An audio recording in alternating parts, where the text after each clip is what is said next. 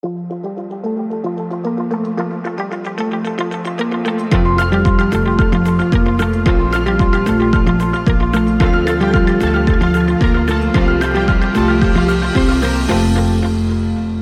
und herzlich willkommen zu unserer neuen Folge vom UKHD Pflegepodcast. Mein Name ist Robin Krüger, ich bin die Leitung von der Neuro 6, dem Innovationsraum hier in der Kopfklinik und habe heute eine ganz besondere Gesprächspartnerin bei mir. Nina Klotz-Striffler ist Gesundheits- und Krankenpflegerin auf der Neuro 6, dem Innovationsraum Pflege hier in der Kopfklinik. Und da freue ich mich sehr. Hallo Nina. Hallo Robin. Ganz kurz zur Geschichte. Nina, wir beide haben ja tatsächlich da zusammen mitgewirkt. Und zwar hatten wir nämlich am 9. November, meine ich, ähm, den Innovationsraum hier in der Kopfklinik eröffnen können. Und wir hatten den großen Luxus und das große Glück, dass wir hier ähm, die Station quasi von Null auf aufbauen konnten. Wir hatten nur die leeren Zimmer, wo nichts da war und nichts drin war und ähm, haben alles gemeinsam als großes Pflegeteam aufbauen können in Zusammenarbeit mit den Ärzten und den Therapeuten haben wir wirklich eine, eine tolle Station geschaffen und wir wollen natürlich auch ein bisschen was anderes machen als andere. Und ähm, bei uns, da kannst du ja gleich noch mal ein bisschen mehr von erzählen, ähm, können natürlich die Pflegekräfte auch ihre eigenen persönlichen Projekte auch verwirklichen und auch umsetzen. Und ich schaue natürlich dann als Leitung immer, dass die Leute dafür auch ihre, ihre Zeit bekommen und ihre, ihre freie Zeit auch bekommen. Und ähm, ich denke, dass wir da eigentlich ganz gut äh, was geschaffen haben. Aber Nina, möchtest du uns nicht erstmal erzählen, welche Patienten wir bei uns auf der Station versorgen? Wir sind ja eine Neurologie. Wir haben Patienten prima mit neurodegenerativen Erkrankungen und da haben wir zwei verschiedene Schwerpunkte. Das eine sind ähm, die Patienten mit Parkinson, eine sogenannte Parkinson-Komplexbehandlung, die wir hier machen. Und da kommen Patienten zu uns, die eine Verschlechterung der Parkinson-Symptomatik haben und die bei uns medikamentös neu eingestellt werden oder die medikamentöse Therapie optimiert wird oder die einen DBS implantiert bekommen oder neu eingestellt werden. Ein DBS ist ein Deep Brain Stimulator, also eine tiefen Hirnstimulation, die so diese Parkinson-Symptomatik ein bisschen verbessern soll. Genau. Bei dieser Komplexbehandlung geht es aber um viel mehr als nur diese Einstellung, sondern es geht um dieses große therapeutische Team, was wir zur Verfügung stellen, um dem Patienten eine bestmögliche Lebensqualität zu ermöglichen. Das sind dann Ergotherapeuten, Physiotherapeuten und Logopäden, die jeden Tag Therapiestunden bei dem Patienten haben. Und im weiteren Kreis sorgen sich auch der Sozialdienst als auch die Neuropsychologen und die Patienten, um halt eine bestmögliche Betreuung gewährleisten zu können. Genau, das ist so unser einer Schwerpunkt. Und der andere ist die Spinarasa-Studie. Das sind Patienten mit SMA, das ist spinale Muskelatrophie. Und die bekommen dieses Medikament Spinarasa intertekal über eine Lumbalpunktion injiziert oder appliziert. Genau, und dann schaut man, ob die Symptomatik dieser Erkrankung zurückgeht oder ob der Progress einfach gleichbleibend ist. Genau. Und dann wird man in den nächsten Jahren sehen, ob dieses Medikament dieses Ziel erreicht. Ich finde diese Studie super interessant. An diesen zwei Schwerpunkten finde ich, alleine sieht man schon, wie unterschiedlich das Patientenklientel auf unserer Station ist. Das ist super cool. Genau, die einen sind ganz, ganz junge Patienten, mhm. ähm, die wir haben, die mit der SMA. Was man natürlich auch noch sagen muss, dass es diese zwei Krankheitsbilder sind sicherlich unser, ähm, unsere Hauptkrankheitsbilder, die wir versorgen, aber wir haben immer wieder auch Patienten mit ALS, mit Kreuzfeld-Jakob beispielsweise. Kreuzfeld-Jakob-Erkrankung hatten wir jetzt auch schon ein paar gehabt tatsächlich. CEDP, Stiff-Person-Syndrom, also es sind wirklich super, super seltene Erkrankungen, die wir betreuen. Ja, das ist wirklich sehr interessant und vielfältig. Generell ist das zu verallgemeinern unter dem Bild der neurodegenerativen Erkrankung. Es ist sehr anspruchsvoll tatsächlich, aber es macht wirklich viel Spaß, diese Patienten auch zu versorgen. Ja, aber das ist zum Beispiel auch ein Punkt, den ich super interessant auf unserer Station finde. Dadurch, dass wir so viele unterschiedliche Krankheitsbilder haben, ist es ein Muss, dass man sich die ganze Zeit weiterbildet und äh, sich informiert und es macht das Arbeiten auch so abwechslungsreich. Wie war das denn im November 2020, wo wir äh, unsere Station aufgemacht haben? Wir hatten ja Gott sei Dank das Glück gehabt, dass wir eine Woche tatsächlich auch gemeinsam als Teambuilding zusammen Zeit hatten und die Station auch so gestalten durften, wie wir das alles wollten. Wie hast du diese Zeit da empfunden am Anfang? Also ich fand es sehr interessant, dass man eine Station bekommt, die im Prinzip so komplett leer ist. Also wir durften von Beginn an wirklich alles selbst stellen und einrichten, gestalten, wie wir das für gut befunden haben. Das heißt, wir hatten keine Richtlinie, sondern wir konnten einfach mal ein bisschen rumprobieren und ausprobieren. Und dann haben wir wirklich viele coole Sachen, die schon bei den Basics anfangen, so gestaltet. Zum Beispiel, wir haben am Anfang nur vier Zimmer gehabt und da haben wir ein Farbkonzept gestaltet. Das sind blau, gelb, rot, und grün. Die verschiedenen Farben können zum Beispiel bei Patienten unterschiedliche Wirkungen haben. Oder was zum Beispiel auch bei der räumlichen Struktur, was wir verändert haben, ist, dass in jedem Patientenzimmer ein Whiteboard ist. Das ist in dem Sinne cool, weil man das sowohl als Informationsboard nutzen kann für Patienten, wo man dann draufschreibt, was wie der Tagesablauf ist, was heute alles noch ansteht, aber zum Beispiel auch als Orientierungshilfe dienen kann bei zum Beispiel Patienten mit einer mit einem kognitiven Defizit.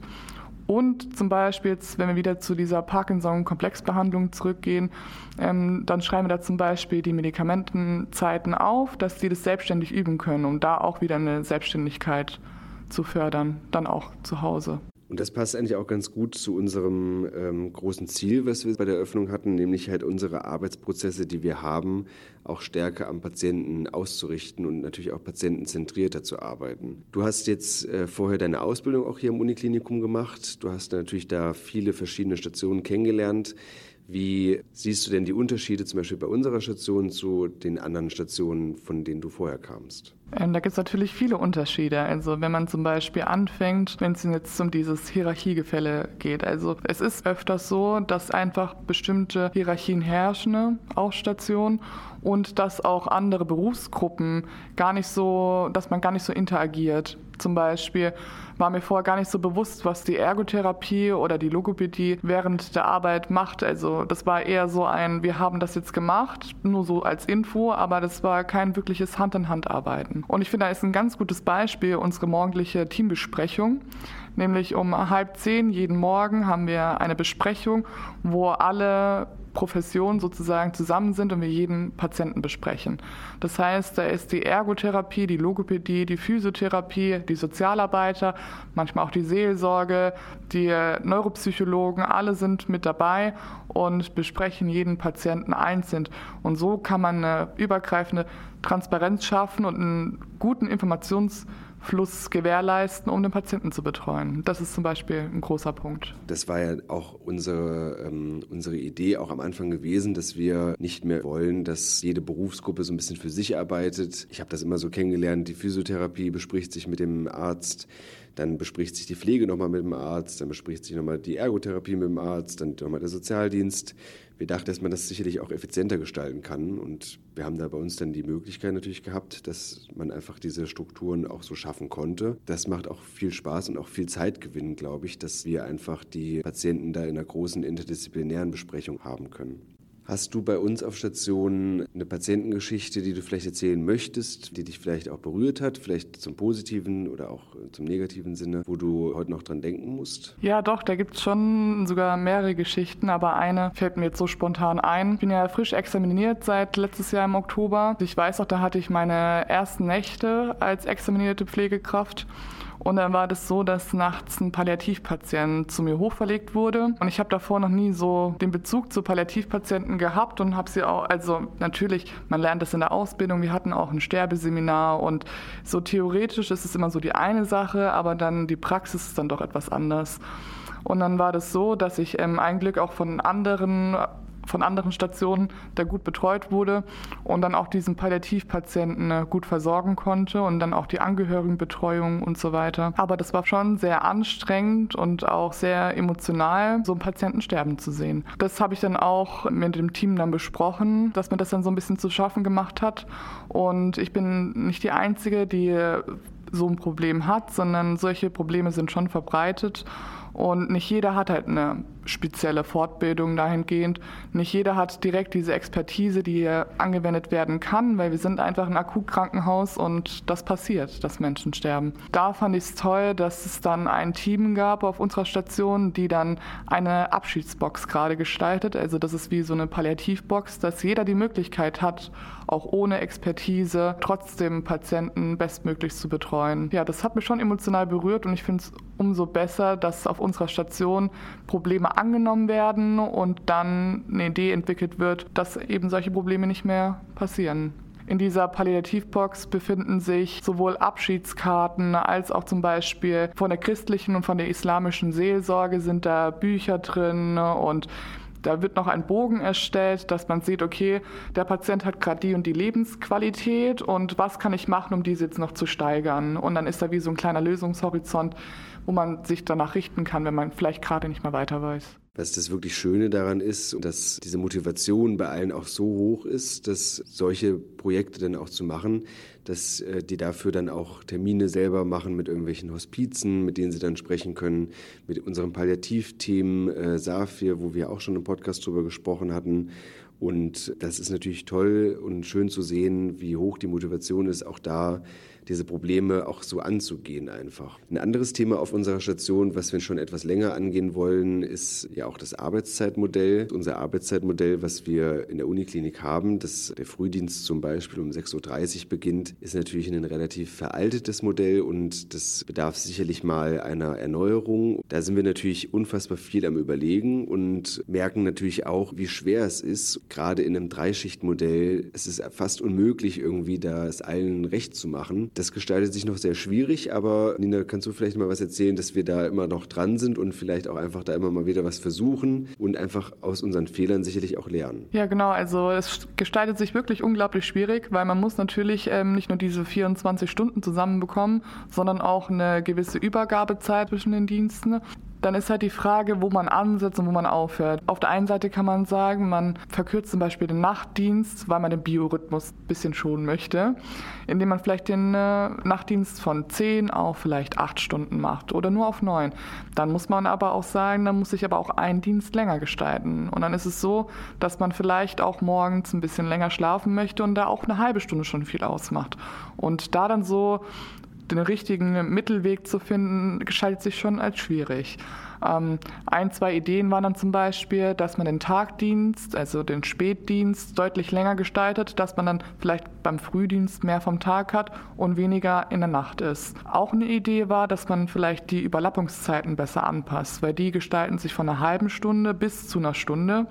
Und dann ist dann die Frage, ob man die vielleicht verkürzen könnte ähm, oder die Dienste vielleicht sogar mit einer größeren Überlappungszeit gestaltet wenn man zum Beispiel jetzt ähm, sagt, wir machen jetzt Übergabe, das ist eine halbe Stunde und danach zum Beispiel dokumentiere ich erst alles. Dann bräuchte man vielleicht eine längere Überlappungszeit von einer Stunde, wie vom Frühdienst zum Spätdienst. Man hätte aber auf der anderen Seite durch das Arbeitszeitmodell, wenn es so gestaltet ist, eine viel höhere Qualität, eventuell zum Beispiel bei der Dokumentation, weil man sich dann erst bespricht, eine Übergabe macht und dann vielleicht Informationen noch von anderen rauszieht, die die mitbekommen haben. Ich glaube, das ist noch ein längerer Weg, bis wir da was Optimales gefunden haben. Und was natürlich auch trotzdem schön ist bei uns, dass wir es relativ einfach haben, auch einfach durch sehr nahe Zusammenarbeit, auch mit unseren Stationsärzten und so weiter, unsere Prozesse auch möglicherweise anzupassen. Also wenn wir andere Arbeitszeitmodelle einführen möchten, dann dürften wir dann natürlich auch immer die Prozesse unsere Stationsabläufe und sowas, die können wir dann auch individuell anpassen. Und das macht natürlich wirklich Spaß, auch diese Freiheiten in Anführungszeichen zu haben. Das sieht man ja zum Beispiel an der Visite. Die Visite ist dreimal in der Woche zu einer anderen Uhrzeit. Das war ganz einfach eigentlich. Wir haben die dann angesprochen. Ich glaube, dass Kommunikation einfach gerade auf unserer Station immer das A und O ist. Und wenn man das gut kommuniziert, dann ist das ziemlich leicht umzusetzen. Nina, hast du vielleicht noch ein Beispiel, wo auch angepasste äh, Strukturen oder Modelle oder Prozesse beim Patienten auch wirklich angekommen sind und auch die Patienten vielleicht rückgemeldet haben, dass sie etwas besser fanden? Ja, also spontan würde mir einfallen, zum Beispiel die ganzen Spinaraza-Patienten. Die sind relativ jung und die merken auch, dass bei uns was anders ist und dass wir uns viel mehr Zeit nehmen für die Patienten. Da habe ich auch schon die Rückmeldung bekommen, dass sie das sehr gut finden, wie wir auch mit den Patienten umgehen und wie wir auch uns die Zeit nehmen, uns mit denen zu beschäftigen. Gerade bei den Patienten merkt man das natürlich sehr, weil die natürlich eine lange Krankheitsgeschichte haben und auf vielen, vielen Stationen schon waren, in vielen, vielen Krankenhäusern schon waren. Von denen eine Rückmeldung zu bekommen, dass es positiv ist und dass sich auch was verändert, das ist eigentlich schön zu sehen. Und was ich auch gut finde, ist gerade bei dieser Rückmeldung von diesen Spinnerasa-Patienten ist, dass sie ja in der Regelmäßigkeit zu uns auf Station kommen. Und die haben auch schon Verbesserungsvorschläge gebracht, die auch nur so minimal sind. Und die können wir dann umsetzen und wenn sie dann das nächste Mal zu uns kommen, bekommen wir dann die Möglichkeit zu sehen, ob das auch wirklich so ist, wie sie es wollten bei der Umsetzung. Das ist sehr cool.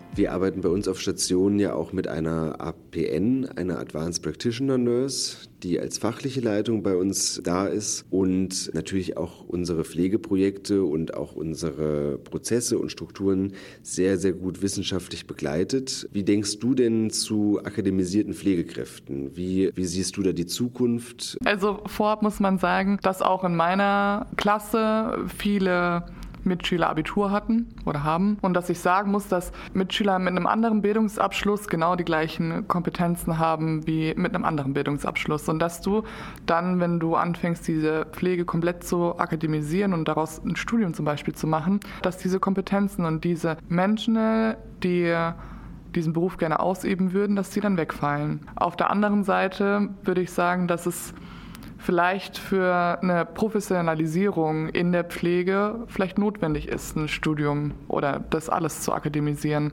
unter gewissen Umständen. Ich glaube aber, dass man wie in anderen Ländern dann den Aufgabenbereich erweitern müsste, dass man mehr Möglichkeiten bekommt, andere Aufgabengebiete in der Pflege zu gestalten. Zum Beispiel ist es in der USA üblich, dass man als Nurse jetzt sagt, okay, ich sehe an denen den Werten, dass du einen Harnwegsinfekt hast und ich verschreibe jetzt das und das Antibiotikum. Ich glaube, das macht den Beruf dann auch attraktiver, wenn man mehr Aufgabenbereiche hat.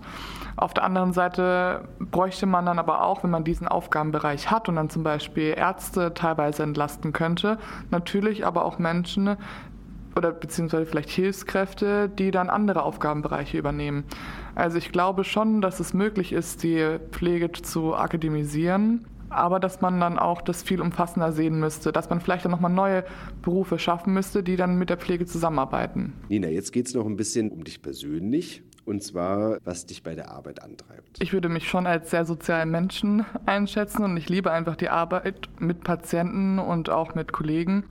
Und was ich besonders schätze an unserer Station ist und was mich auch antreibt, ist, dass man Ideen oder zum Beispiel Ideen, die ich jetzt persönlich habe, dass ich den Raum bekomme, diese Ideen auch umzusetzen. Wir besprechen solche Ideen ähm, freitags in unserem Projekt Freitag und da würde ich dann meine Idee vorstellen, dann gehe ich zum Robin und sage, hey Robin, ich habe die und die Idee, ich bräuchte dafür ähm, Zwischendienste, dass ich mich wirklich intensiv damit beschäftigen kann.